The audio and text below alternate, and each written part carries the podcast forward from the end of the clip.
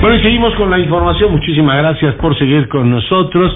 Está con nosotros Edna Jaime. Edna, qué placer tenerte. ¿Cómo estás, querido Leonardo? como semanalmente ocurre. ¿De qué vamos a hablar hoy? Leonardo, mira, hay tantos temas que me costó trabajo escogerlo, pero creo que es muy importante porque cierra un ciclo y también porque aprovecho para agradecerte. Cerramos el ciclo los integrantes de la comisión de selección. Mm. O sea, la primera comisión de selección del Sistema Nacional Anticorrupción eh, concluimos la semana pasada nuestros tres años de encargo. eh, y yo quiero agradecerte porque siempre diste un espacio, espacio privilegiado para que esta comisión pudiera comunicarle a los mexicanos el trabajo que estaba haciendo. Estuviste junto, muy cerca de nosotros, Leonardo, en las buenas y en las malas, porque las hubo Hubo eh, experiencias extraordinarias que fue conformar esta primera comisión, darnos reglas de operación, darnos una metodología, que ahorita quisiera entrar a ello, pero también en las malas, porque esta comisión, estos nueve integrantes, eh, tuvimos tuvimos embates fuertes. Pero bajo fuego las tuvieron en una época, ¿no? bajo fuego, entonces fue una experiencia muy completa porque tuvo cosas buenas y cosas malas, Leonardo. La semana pasada entregamos en la Comisión eh, de Anticorrupción de la Cámara de Senadores todos los expedientes. Llevamos casi un diablito con, con toda la información que se generó. Es muy importante que esa información se resguarde correctamente porque contiene datos personales.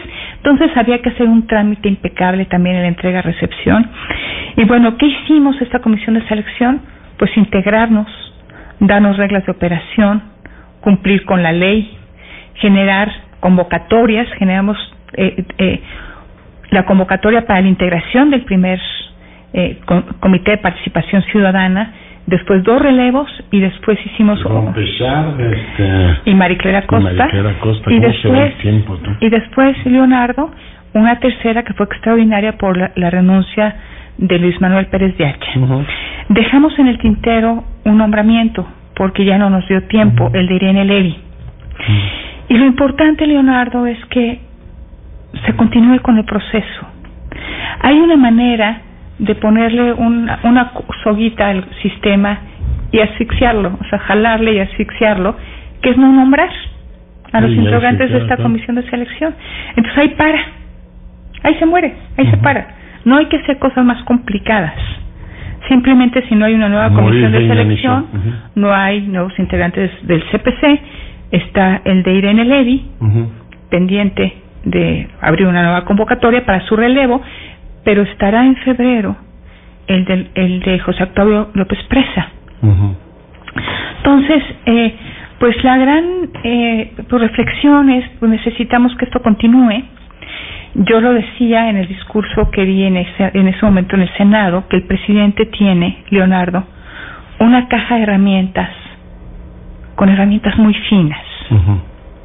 Y el presidente está atentado una y otra vez a usar el machete oxidado del poder presidencial, cuando acá tiene instrumentos finos. Y que, yo, relojero. y que yo esperaría que deje la tentación de este machete oxidado de, poder presidencial donde quiere cortar cabezas, este, para que utilice esto otro. Porque sabes qué, lo va a necesitar Leonardo, porque él no puede tener control sobre todos los funcionarios que toman decisiones en su administración. Ya hemos visto claramente que no la tiene, ¿no? Porque cuando empiecen las obras, bueno, la, la del aeropuerto de Santa Lucía estará la información reservada por mucho tiempo lo que es un retroceso brutal. Eh, pero empiezan las contrataciones y ya se empieza a hablar de que están pidiendo moches y están pidiendo. Esa es la rutina. Sí, hay una inercia que aunque haya cambiado políticamente el país, eso no necesariamente va a cambiar. Cambiar las rutinas, cambiar las prácticas, cambiar estas tentaciones, pues no lo va a hacer el presidente llamando a misa en las mañaneras.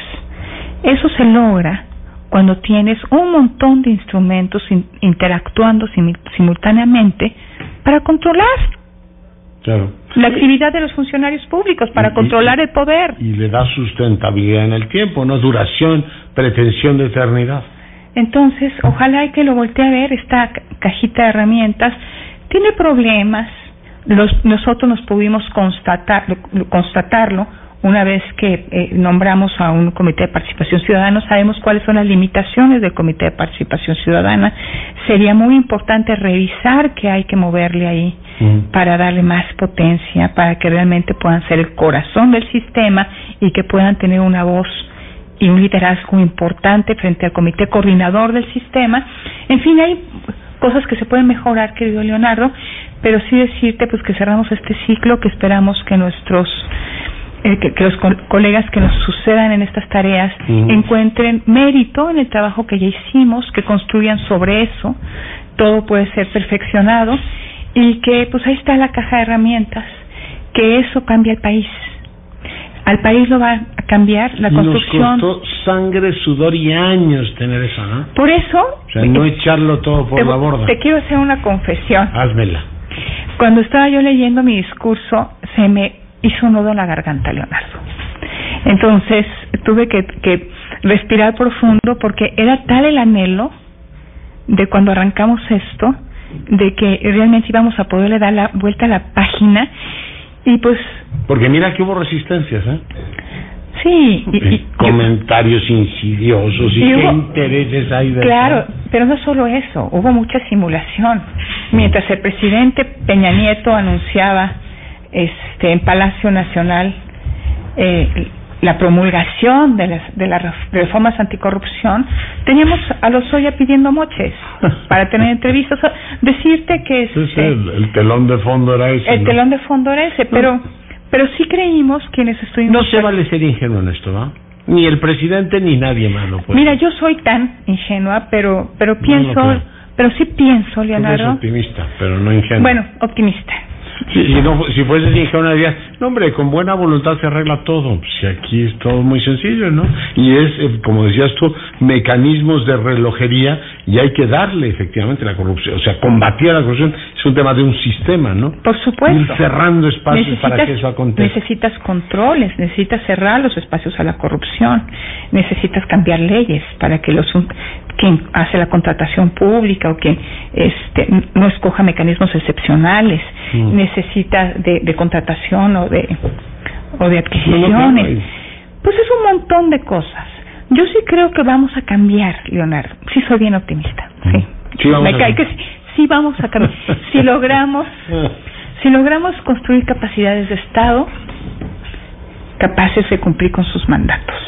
Yo, yo creo que el presidente está constatando eso, si no, soy particularmente optimista en ese frente, pero el tema de las capacidades que no le agrada mucho, lo está viendo desde Culiacán hasta donde tú quieres, es decir, un, estado, un presidente políticamente muy poderoso puede efectivamente hacer muchas cosas, pero no puede sustituir la maquinaria que son las capacidades para gobernar, burocracias eficaces, procedimientos, controles, que son los que dan a los estados modernos su viabilidad. Los tropiezos en estos meses han sido mayúsculos, mm. con costos altos. Sector salud, ¿qué te puedo decir del sector seguridad? ¿Qué te puedo decir de otros ámbitos donde eh, la curva de aprendizaje o, eh, o el haber cercenado capacidades está generando costos altos. Sí, sí, está, está generando costos altísimos y ya lo estamos viendo. Oye, ¿tienes alguna novedad de la Comisión de Derechos Humanos que se tiene que renovar? Pues mira, sé que hay una lista grande de... Mm, veintitantos, Veintitantos. Hay algunos, hay algunos eh, pues que reconozco por tener una trayectoria intachable y que podrían hacer un papel muy importante, Leonardo. Yo creo que hay que cuidar a la Comisión, eh, vela por los derechos humanos, y tiene unas capacidades investigativas no no podemos prescindir de ellas. La protección de los derechos humanos, los derechos humanos es una limitante absoluta al abuso, al abuso del poder. No podemos aflojar ahí, Leonardo. Y yo creo que sí, que se han generado capacidades. El último, el último este, eh, presidente de la comisión me parece que hizo un muy buen papel. Luis Raúl González. Luis Raúl González. Lástima que no quiso entrar eh, a la reelección a la, a la, reelección a mí me hubiera encantado porque me parece un hombre me parece un hombre de estado yo también me lo parece y un hombre con muchísimo rigor que eso hace falta en esas posiciones no decir oiga no solamente hace falta tener cierta visión sino tener también esta prestancia que en este caso él tiene, ¿no? Un enorme rigor. Yo creo que capacidades de Estado tiene que haber con buenos liderazgos, Leonardo, con liderazgos que sean independientes del poder, que no se dejen seducir por el poder, que no tengan y funcionarios públicos eh, probos de carrera, capaces. O sea, la capacidad institucional la construye en un conjunto de factores. El liderazgo es clave. Absolutamente. Pues muchas gracias, muchas felicidades por el ciclo que se termina, una más de los uno más de los logros que has tenido. Gracias, nos vemos aquí la semana próxima. Oh, do you? Ooh, ooh, I leave.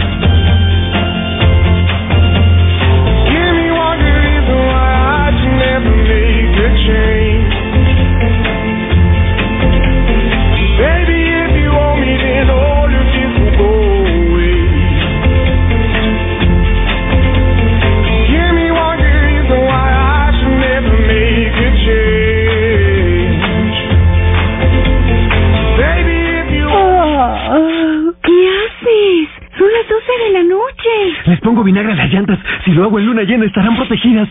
No importa en qué asegurador estés, Wiberízate y protege tus llantas. Cree en el poder de Wibe, el seguro que siempre está contigo. Consulta condiciones generales en wibe.com. Fortalece el seguro que ya tienes al 01800 200 Wibe. Ahora, toda la información, noticias